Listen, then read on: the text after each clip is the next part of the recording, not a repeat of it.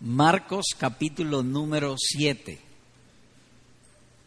Estaremos considerando del versículo 31 hasta el 36. Y hemos llamado al sermón de hoy, escupiendo tocó su lengua. Así que leemos en Marcos 7 del 31 hasta el 36. Leo. Volviendo a salir de la región de Tiro, vino por Sidón al mar de Galilea, pasando por la región de Decápolis. Y le trajeron un sordo y tartamudo, y le rogaron que le pusiera la mano encima.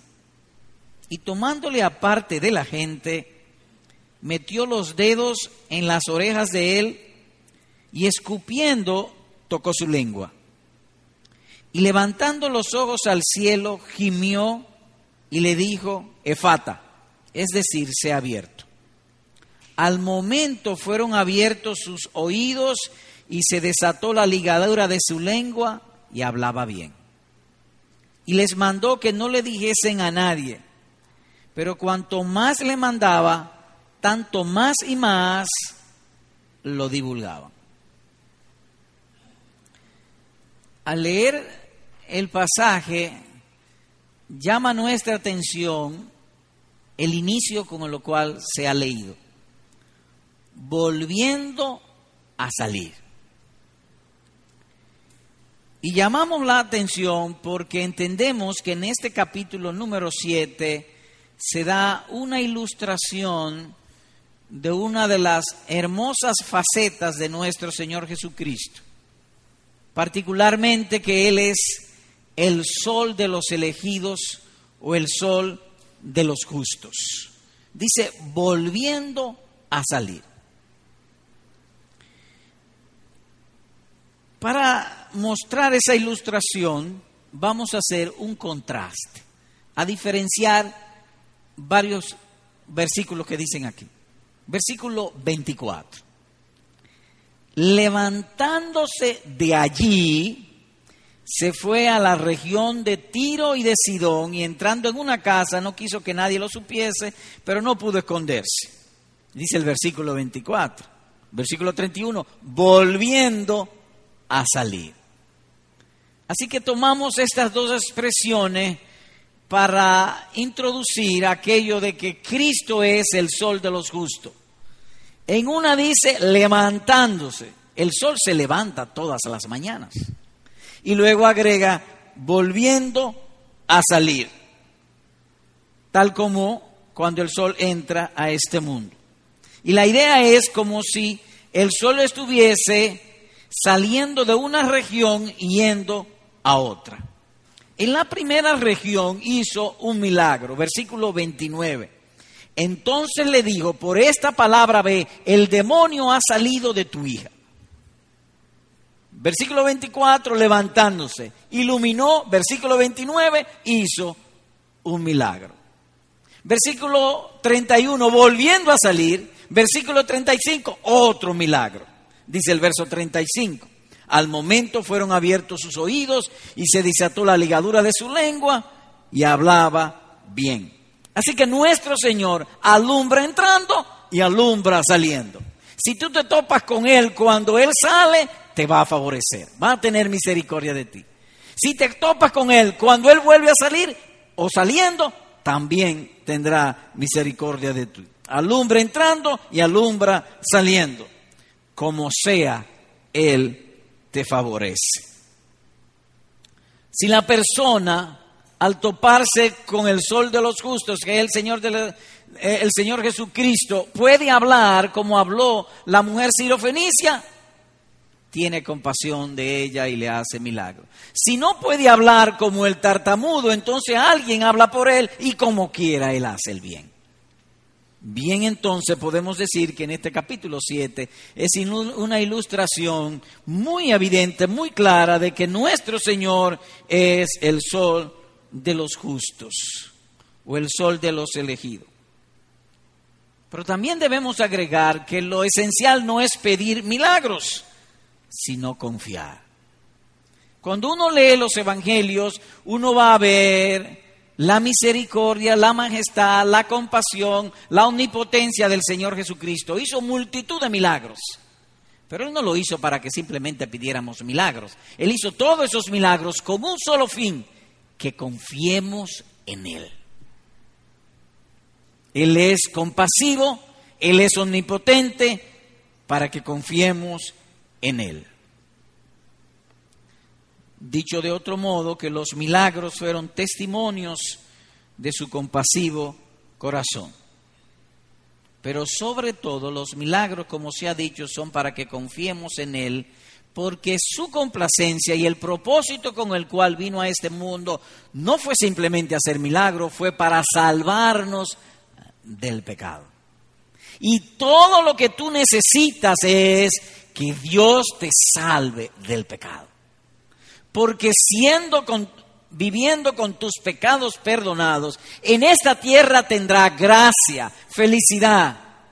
Y cuando mueras o cuando Él venga y salga de este mundo, gloria eterna. De manera que sus milagros tienen por objeto que confiemos en Él y le pidamos siempre para el perdón de los pecados. ¿Cómo estudiaremos este este pasaje después de haber visto ese cuadro tan alentador de que Él es el sol de los justos. Lo estudiaremos en dos partes. Primero, la situación del enfermo, lo cual abarcaría el versículo 31-32, y luego Jesús sana al enfermo con modestia, con sencillez. Empecemos pues considerando la situación del hombre enfermo. El estado de este hombre, del que narra el pasaje, fue calamitoso. Era sordo. Así que él no podía oír del poder y compasión del Señor Jesucristo. Su fama se había extendido por todo Israel, pero él no podía saberlo. Él no podía saber que en su tierra y cercano a él había uno que pudiera sanarle totalmente y salvarle. Porque él era sordo, no se enteraba. Y decimos calamitoso porque tenía otra incapacidad, era tartamudo. Primero no podía enterarse del poder y compasión del Señor Jesucristo y segundo no podía pedirle porque no podía hablar. No obstante, él tuvo buenos vecinos, muy buenos vecinos. Así que Vuelvo a leer los versículos 31 y 32. Volviendo a salir de la región de Tiro, vino por Sidón al mar de Galilea, pasando por la región de Decápolis. Y le trajeron, dice el texto, y le trajeron un sordo y tartamudo. Hermanos, eso es lo que es amor esforzarse o trabajar para beneficiar al prójimo. Eso hicieron sus vecinos. Trabajaron para beneficiar al prójimo. Le trajeron un sordo y tartamudo. O que sus vecinos fueron personas amorosas, sensibles con el necesitado. Más aún, el hombre no tenía nada que presentar al Señor Jesús y este pasaje nos muestra que realmente Cristo no ve nada en nosotros para salvarnos. Él simplemente salva porque Él quiere. Cuando Él quiere, Él salva. Porque ¿qué mérito tenía este hombre para que Cristo le salvase? Ninguno. Era incapacitado. Y ese es el oficio de nuestro Señor y Salvador Jesucristo. Salvar al que no puede salvarse por sí mismo. Ese es su trabajo. De modo que cuando venga en tu vida como creyente esas situaciones en que tú te sientes que no te puedes salvar por ti mismo, cuando la convicción de pecado te abruma, cuando la providencia te aplasta, te humilla, para eso vino Cristo, para salvar a los que no se pueden salvar por ellos mismos. Este hombre ni oía ni tenía lengua para pedírselo. Hermanos, así hay muchos en este tiempo.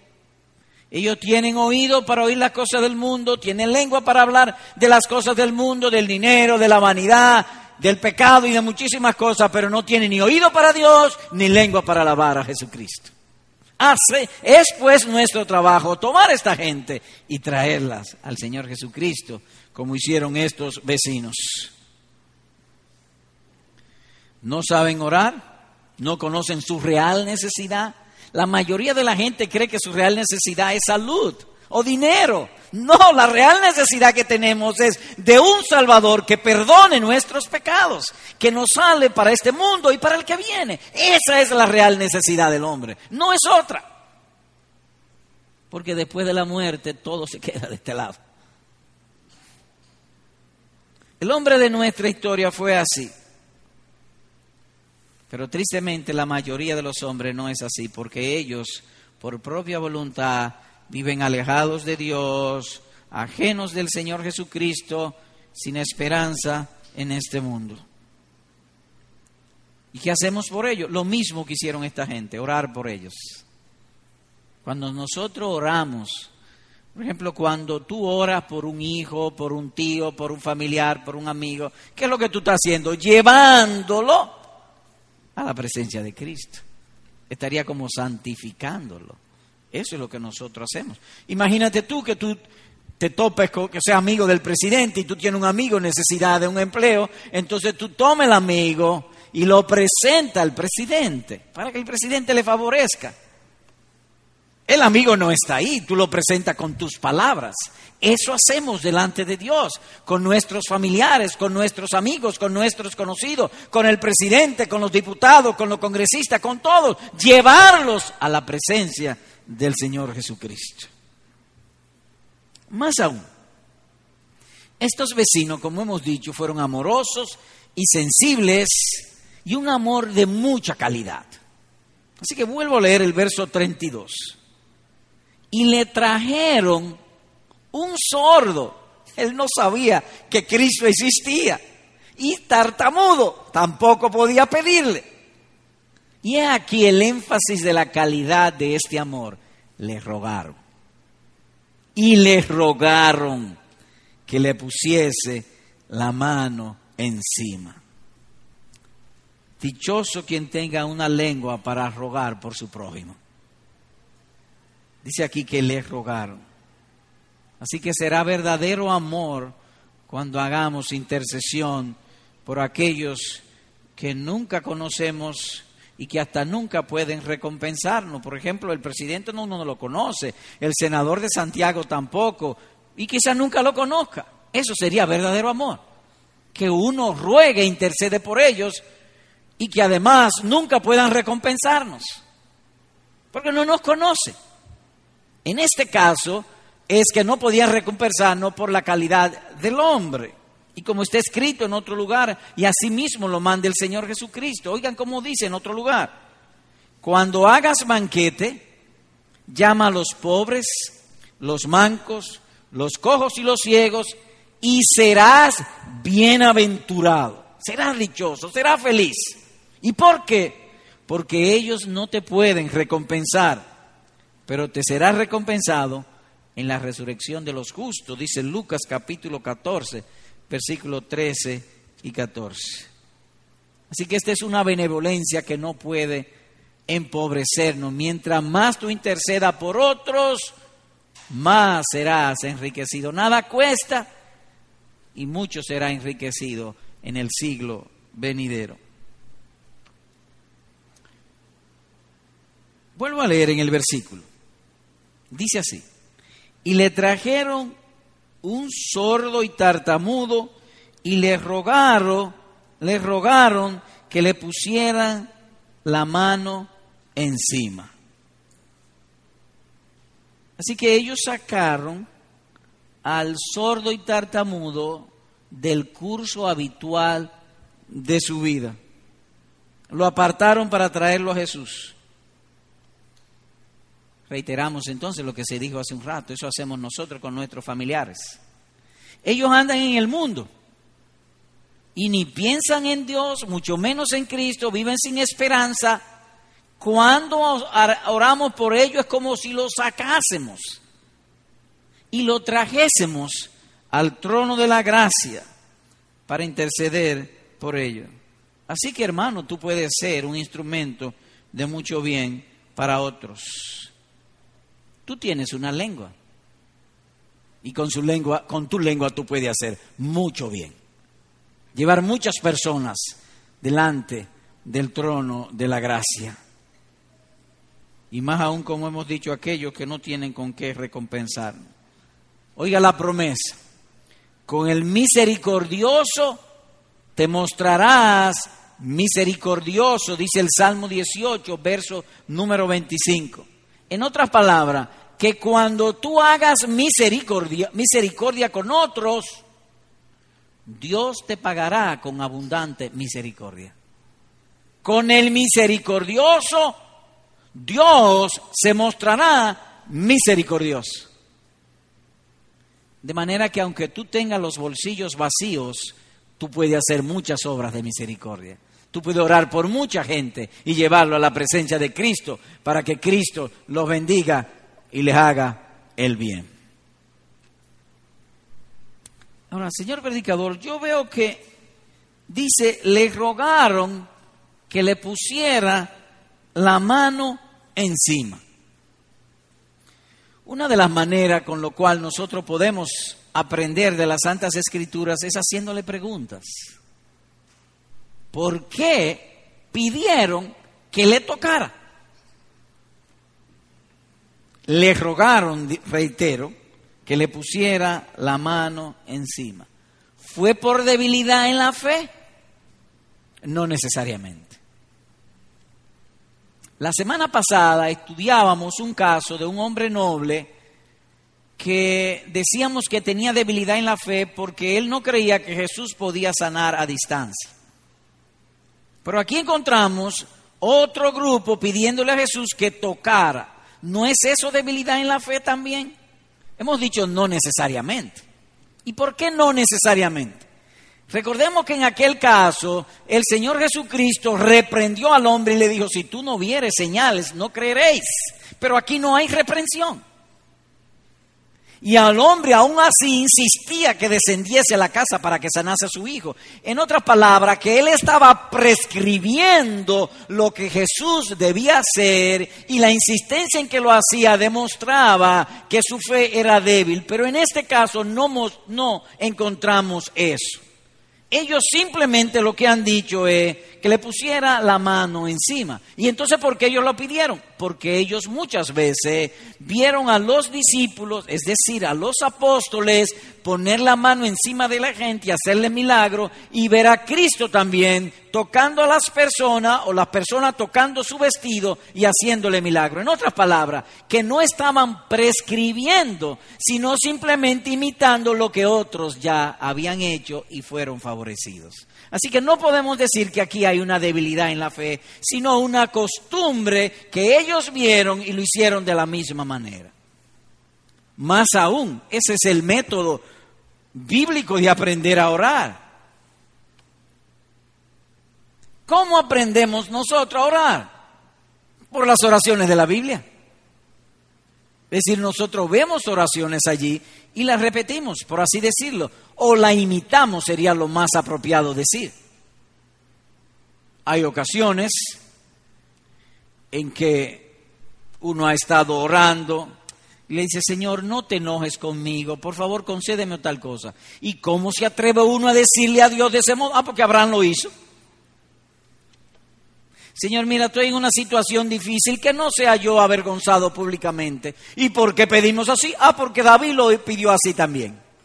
Es decir, que viendo el método divino uno aprende a cómo relacionarse y pedir a Dios que Dios le conceda y lo oiga. Pues eso mismo encontramos aquí en estas personas. Así que no podemos llamar a eso una debilidad en la fe, sino que la manera en que las personas trataban con Dios y con el Señor Jesucristo es una manera con la cual nosotros imitamos.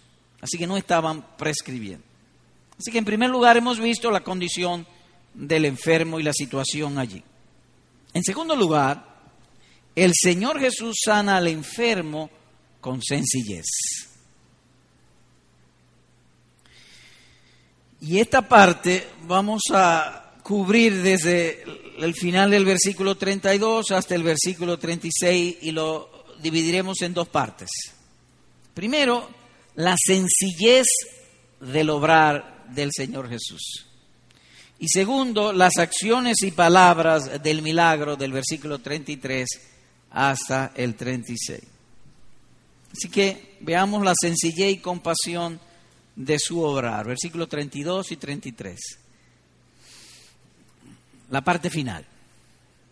Y le rogaron que le pusiera la mano encima.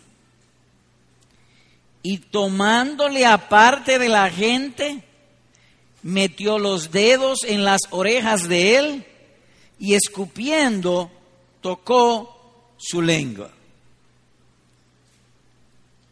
El pedido fue de fe y humildad, como se ha dicho. Le rogaron. Había fe. Le reconocían a Él como Señor. Y como siempre suele suceder y está prometido, Jesús dio mucho más de lo que le pidieron. Pues no solo le puso las manos, es decir, que se lo concedió, lo tomó aparte de la multitud. Y tomándole aparte, dice el versículo, es decir, que él lo tomó y se lo llevó a un lado. Es decir, a intimidad, a amistad. Hay veces que usted está en un sitio y quiere decirle algo a alguien y lo quiere decir en intimidad. Usted le echa el brazo y se lo lleva a un lado. Más o menos es la figura que vemos aquí. Quiso hacerlo en intimidad. Se, se compadeció del enfermo. Y al parecer lo hizo para asegurarse de un éxito total. Y cuando decimos de un éxito total, Jesús siempre hizo las cosas con éxito, pero un éxito total también de proteger al enfermo en este caso. ¿Y por qué? Porque los fariseos siempre se oponían a que Jesús hiciera milagros y los fariseos siempre andaban detrás de él para entorpecerlo. Véanse en este mismo capítulo, voy a leer los versículos 1 y 2, porque dice, y tomándole aparte, ¿por qué le tomó aparte? Versículo 1 del capítulo 7. Se juntaron a Jesús los fariseos y algunos de los escribas que habían venido de Jerusalén. Ellos vinieron de Jerusalén solamente por una causa, Jesús. Pero no para bien. Verso 2. Los cuales, viendo a algunos de los discípulos de Jesús comer pan con manos inmundas, esto es, no lavadas, los condenaban. Los fariseos era una, lo presenta la escritura, era un grupo en contra de Jesús. Cuando ellos llegaban a un sitio y tomaban el micrófono o el escenario, no le daban chance a nadie. Ellos eran los protagonistas, tenían una ansia terrible de disminuir al Señor Jesús y ellos mismos constituirse como los protagonistas del asunto, los paladines de la justicia. Y siempre se da en todos los sitios. De que ellos supuestamente están eh, eh, defendiendo la verdad. Siempre hablan a nombre de otro para ocultar su hipocresía. Así encontramos aquí. Siempre estaban ellos como defendiéndose, autoproclamándose vocero de todo el mundo. Nadie le ha dicho que lo defiendan, pero ellos siempre defendían. Ahora, ¿qué produce eso en la multitud? O que la gente no se atrevía a hablar porque si los fariseos comenzaban y tomaban el micrófono no lo cedían. Y lo hacían de una manera que disminuían a Jesús. Pero en la multitud también le caía miedo. No se atrevían a hablar públicamente. Y lo dice en otro lugar, no se atrevían a preguntar por miedo a los fariseos. Hay gente en los grupos religiosos que todo el mundo le tiene miedo. Por eso posiblemente Jesús, para asegurar el éxito, tomó este mudo y sordo mudo y se lo llevó aparte. Hermano, Cuídate del protagonismo. Cuídate de autoproclamarte vocero de los demás. No imites a los fariseos, no imites al mundo. Es verdad que te debe defender a ti mismo, pero no te haga vocero de los otros o te haga a ti mismo vocero de los otros. Así que encontramos aquí la ternura del Señor Jesucristo, tomándole aparte, llevándoselo a la intimidad, aparte de la gente. Aún así uno cuestiona la razón del aislamiento.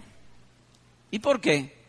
Porque siempre sus milagros fueron hechos de manera abierta y pública, de modo que todo el mundo pudiera escudriñar, investigar, precisar, eh, examinar sus milagros de que realmente eran milagros. Él solamente tenía que decir la palabra y hacerlo. Y era hecho.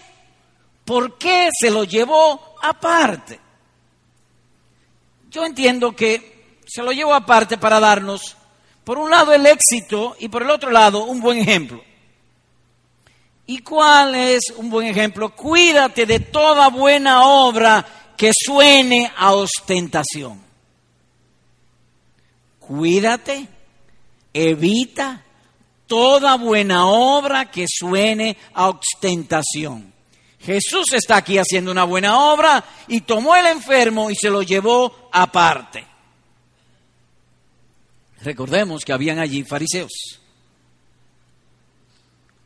Eso además significa como ejemplo que estemos siempre dispuestos a hacer el bien aunque nadie nos vea. Lo hizo aparte. Dios ve, es un ejemplo pues para nosotros. Hagamos el bien, esforcémonos a hacer el bien, no nos cansemos de hacer el bien, procuremos siempre hacerlo con discreción, de no llamar la atención sobre nosotros mismos. Además, hay un caso en este paciente. Este paciente no tenía dolor. Su incapacidad lo que traía era vergüenza, pero no dolor. Él estaba avergonzado de ser sordo. Él veía a la gente hablando, pero él no oía. Él quería hablar y nadie le entendía. Eso ha de producirle a él mucha frustración y vergüenza. Entonces era apropiado que Jesús lo tomase, se lo llevase a un lado y que él, su vergüenza se disminuyese, por decirlo así. Y al mismo tiempo Jesús identificarse compasivamente con él. Como alguien ha dicho, el mejor remedio ha de ser el menos visto y el más sentido lo tomó aparte. Cerró los ojos de todo el mundo, de todo lo que estaba allí alrededor, y solamente abrió los ojos del enfermo. Pero hay algo más, las acciones para hacer el milagro. Versículos 33 y 34. Leo nuevamente. Y tomándolo aparte de la gente, metió los dedos en las orejas de él y escupiendo tocó su lengua y levantando los ojos al cielo, gimió y le dijo Efata, es decir, sé abierto. Pregunta, ¿qué significa esta variedad de ritos? Él ha tomado el hombre, le metió los dedos, dice el texto, en las orejas. Yo no puedo tomar una sola mano para meter los dedos en las dos orejas. Tiene que ser las dos manos. Es decir, que él tomó los dedos y se lo metió en las dos orejas. Eso es lo que encontramos allí. Y escupiendo, él escupió y tocó con la saliva de la lengua, metió los dedos en las orejas, escupió y tocó la lengua del enfermo. Pero además de eso, levantando los ojos al cielo, y gimió. Así que él metió los dedos en el oído, su saliva tocando la saliva del enfermo, sus ojos mirando al cielo, sus pulmones gimiendo y sus labios hablando a decir efata. ¿Por qué tanto rito? ¿Por qué emplear tanto de sí mismo? Me atrevo a decir que lo hizo por empatía. ¿Y qué es eso, empatía? Bueno, hay una cosa, lo que conocemos mucho simpatía. Fulano me cae simpático.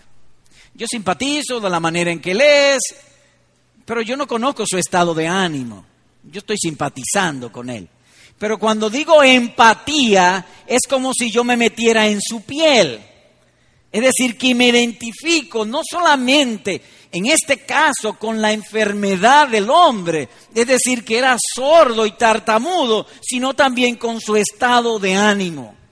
Y vuelvo al punto, las dedos en las orejas, escupió, tocó con saliva su lengua, levantó los ojos al cielo, gimió, efata, todo su ser envuelto.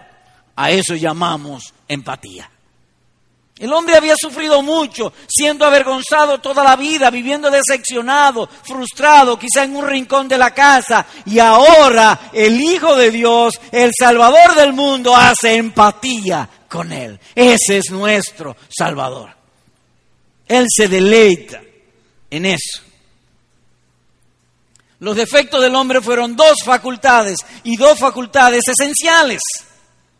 Su oído y su lengua. Con un dedo o con los dedos tocó el oído, con el otro, con su saliva, como alguien ha dicho, lubricó la lengua del tartamudo. Y el lubricante divino es divino, con una gota suficiente para suavizar la lengua de cualquiera.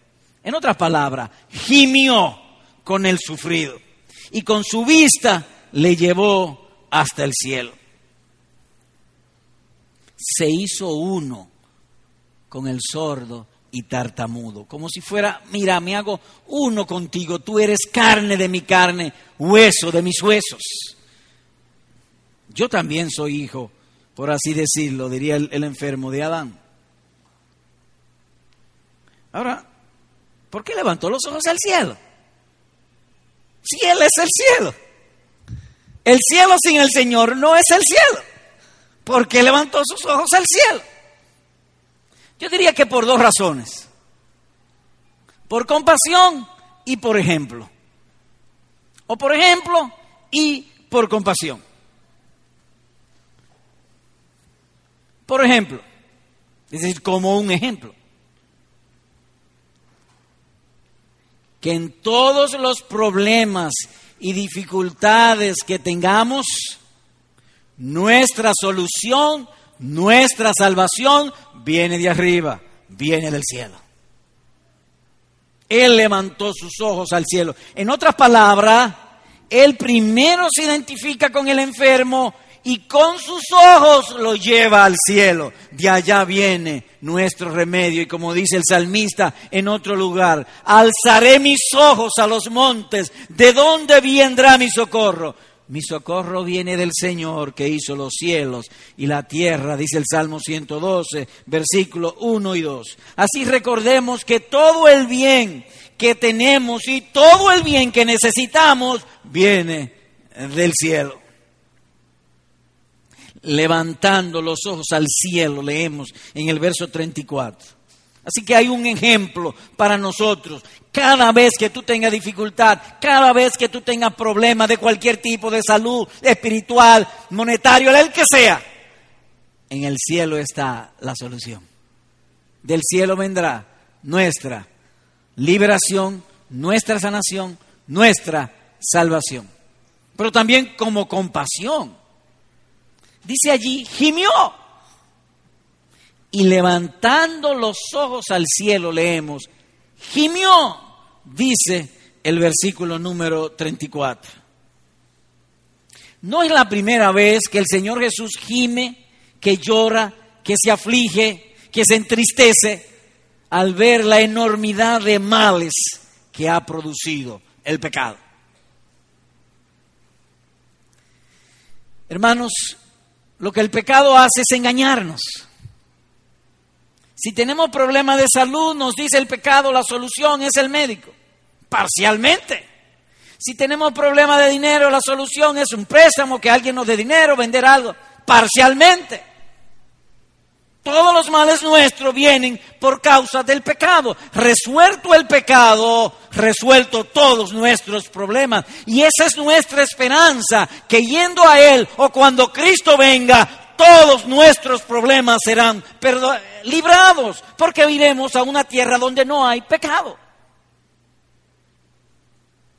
Así que cuando dice gimió, lo hizo por compasión ante la cantidad enorme de enfermedades y dolencias que el pecado ha traído contra el ser humano.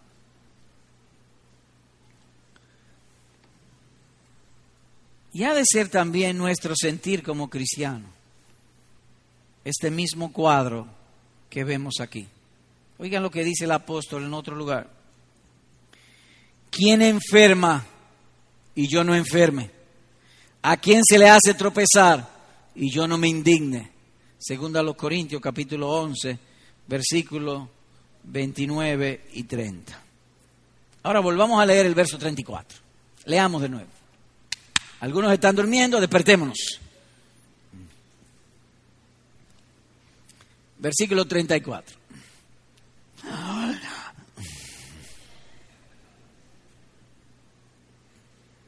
¿Y cómo usted se da cuenta que yo estoy durmiendo? Pues tú estás con los ojos de vidrio. ¿Saben lo que son los ojos de vidrio? Y vamos a leer. Que vamos a leer. Ah.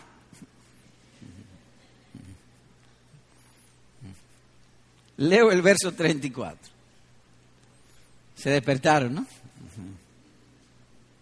Y levantando los ojos al cielo, gimió y le dijo Efata, es decir, se ha abierto. Pero voy a leer desde el 33, porque quiero destacar algo que creo que es muy aleccionador para todos nosotros. 33.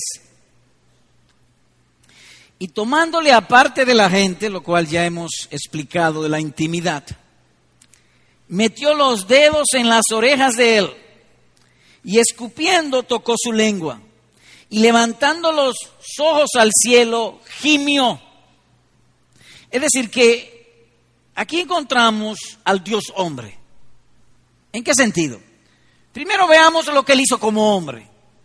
Tomó sus dedos, los metió en las orejas, escupió en un dedo, le untó la lengua, levantando los ojos al cielo, gimió y habló. Es decir, eso lo puede hacer todo hombre. Como hombre podemos hacer eso. Lo que no podemos hacer es abrirle los, los oídos y ponerle al hablar la lengua. Entonces él como hombre hizo todos esos ritos y acciones, pero como Dios dijo efata, que significa sea abierto.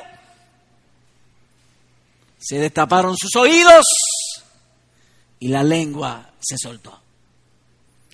¿Qué queremos significar?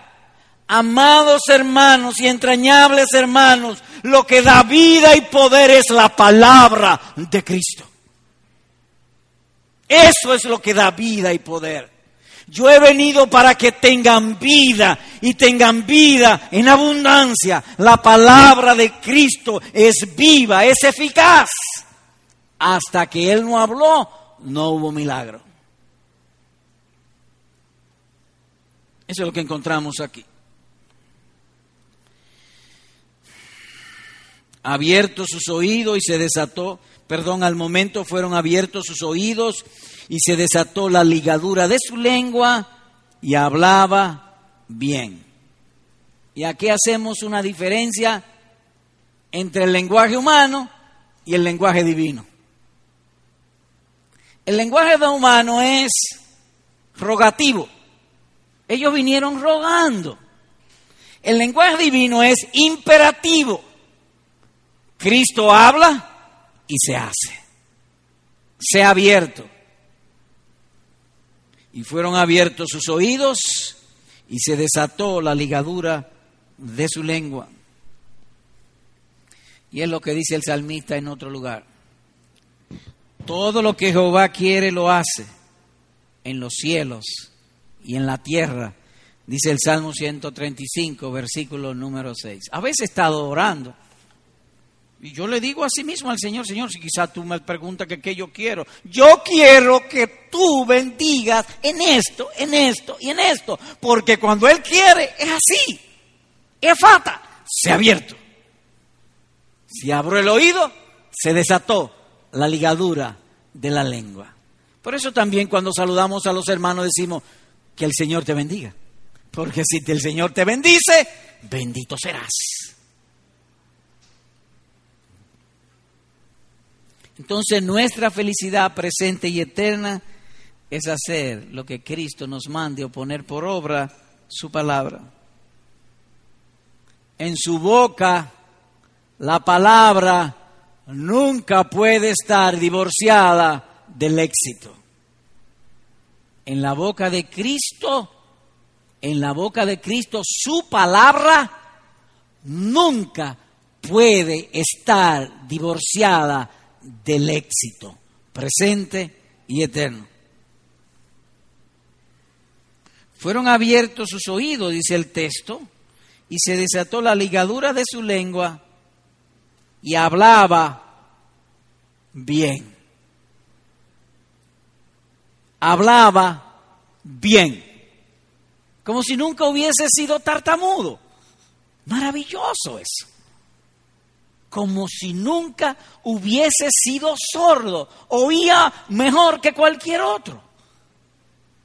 Le dieron un nuevo oído, le dieron una nueva lengua. Y eso hace Cristo cuando Él hace nacer de nuevo una persona. Cuando una persona nace de nuevo, le da un nuevo oído. Ya Él deja de oír el mundo, las vanidades de este mundo, las tentaciones y seducciones de Satanás. Y tiene un oído para oír la palabra de Jesucristo y una lengua para entonar sus alabanzas. Por eso insistimos, hermanos, cada vez que se alabe, que tu lengua, que tu corazón no esté encerrado para alabar a nuestro hermoso Señor y Salvador Jesucristo. Porque cuando Él desata, desata la ligadura de la lengua, para que ya no sea elogio y alabanza a las cosas del mundo, sino alabanza y elogio a nuestro hermoso Señor y Salvador Jesucristo. Verso 36. Y le mandó que no lo dijesen a nadie, pero cuanto más les mandaba, tanto más y más lo divulgaban. Pregunto, ¿por qué mandó no publicar el milagro? ¿Por qué? Bueno, en primer lugar, nadie entienda que no quería hacer o beneficiar a todos, no, de ninguna manera. Por el contrario, él sí podía, manteniendo la discreción, ayudar a mayor número, porque manteniendo la discreción podía ser menos estorbado por los fariseos y escribas y entonces él podía beneficiar a mayor número. Además de eso, que la publicidad pudiera traerle dificultades. Recordemos que los judíos eran en extremo nacionalista y estaban todo el tiempo conspirando contra las autoridades romanas. Si Jesús hacía el asunto para hacer publicidad, entonces pudiera traer eso dificultades y el gobierno verse amenazado o ver un tumulto en la ciudad y eso entonces haría que él se escondería. Y repetimos, pudiera ser menos bien a mayor gente pudiera parecer ostentación cuando en realidad eran obras de misericordia. Él no estaba buscando ostentación. ¿Y qué tenían ellos que hacer? Obedecer. Si él le dijo que no hablasen, que no hablasen. Pero eso tiene una enseñanza para nosotros. ¿Y cuál es? Que cuando Cristo te mande a hacer algo en una situación dada, aunque tú sepas o ignores las implicaciones, obedece. Porque es para su gloria y para tu propio beneficio, aunque tú no lo entiendas. Y comentando sobre esto, un puritano ha dicho lo siguiente, que en asuntos de piedad, el entusiasmo no es un buen consejero para guiarnos. Esta gente estaban celebrando algo que Cristo había prohibido. No debemos alegrarnos ni celebrar en cosas que Dios haya prohibido. ¿Y por qué ellos lo hicieron? ¿Por maldad? No, no, no, no, por debilidad. Se entusiasmaron tanto. Imagine usted, han llevado un hombre sordo y tartamudo. Ahora el hombre oye y el hombre habla bien. ¿Qué es lo menos que puede producirse en el corazón? Entusiasmo. Una maravilla. Y se nota también la debilidad humana para el dominio propio. En el entusiasmo es difícil mantener la lengua cerrada. Aun cuando Cristo nos haya mandado mantenerla cerrada. Yo le tengo una pregunta, señor predicador. Ajá, ¿cuál es? ¿Qué hacer cuando recibamos una misericordia de Dios? ¿Qué hacer? Bueno, que la bondad de Dios te guíe a ser agradecido y el agradecimiento te lleve a obedecer. Eso es lo que debemos hacer. ¿Puedes repetir? Sí. Tú me has preguntado, ¿qué hacer si Dios me favorece con una misericordia, un gran favor? ¿Qué hacer? Primero ser agradecido y que la gratitud te lleve a obedecerle. Haz lo que Él te mande y deja los resultados en sus manos. Bien, ¿qué vimos hoy? Bueno, vimos un milagro con sencillez, con modestia. Y se expuso de esta manera. Primero vimos la situación del enfermo, que era calamitosa, pero encontraron buenos vecinos y vecinos de calidad. Le trajeron al Señor Jesucristo y no solamente le trajeron, sino que también rogaron por él. Luego se vio la sencillez del obrar del Señor Jesucristo, su empatía con Él y con todos los que son traídos a Él. Se identificó totalmente. También vimos que el poder y la bendición están en las palabras de Cristo. Que nuestro hablar es rogativo y el hablar de Él es operativo o imperativo. Dos aplicaciones. Uno, hermano, tu vida y beneficio están en Cristo y su palabra. ¿Puedes repetir? Sí. Tu vida y tus beneficios están en Cristo y su palabra. Eso es lo que vemos aquí. El Señor habló y se hizo el milagro. Es decir, que el enfermo fue favorecido. Amado hermano, tengo para decirte una buena noticia. Que este enfermo fue traído y Jesús hizo el milagro. Y tú tienes una gran ventaja. ¿Y cuál es la gran ventaja? Que tú puedes hacer constantemente obras milagrosas para transformar tu carácter. Me explico. Cristo habló y se hizo. En el caso tuyo, lo que tú tienes que hacer es tomar la palabra de Cristo, ponerla en tu entendimiento, bajarla a tu corazón, ponerla por obra en tu voluntad y tu vida será transformada de gloria en gloria con la misma imagen del Señor Jesucristo y por el poder de su Espíritu. De manera que tú puedes hacer constantemente milagro. La gracia de Dios está contigo. En otras palabras, tú tienes el poder sobre la voluntad de transformar tu vida poniendo por obra su bendita palabra. En boca de nuestro Salvador he dicho así, si sabéis estas cosas, seréis bienaventurados si las hiciereis. Juan capítulo 13, versículo número 17. Y tal como este enfermo, tu fruto será deleite en tus sentimientos, pasión, entusiasmo, gozo en el Espíritu Santo, lo cual acentuaría la bondad de Dios en ti, de que Dios es bueno. Todo lo que estamos en Cristo hemos experimentado eso. En mayor o menor grado, todos los verdaderos creyentes lo han experimentado. Que han obedecido a Cristo, han visto la transformación de su carácter y el gozo en Dios ha aumentado. Así que tú puedes hacer eso mismo. Y te repito, tu vida y tus beneficios están en Cristo y su palabra.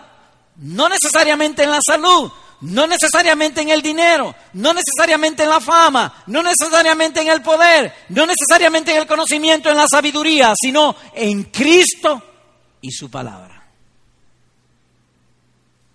Una segunda y última aplicación a los amigos. Amigo, hoy estás aquí porque alguien te trajo para que Cristo te sane de tu sordera y tartamudez hasta ahora tú no has oído a Cristo. Hasta ahora tú no has oído a Dios, a quien tú oyes a ti mismo. Constantemente todo lo que tú vas a hacer, tú piensas, tú planificas, tú trabajas para alcanzar eso. ¿Quién dirige tu vida es tú mismo? Pero alguien ha oído a Cristo y te ha traído aquí.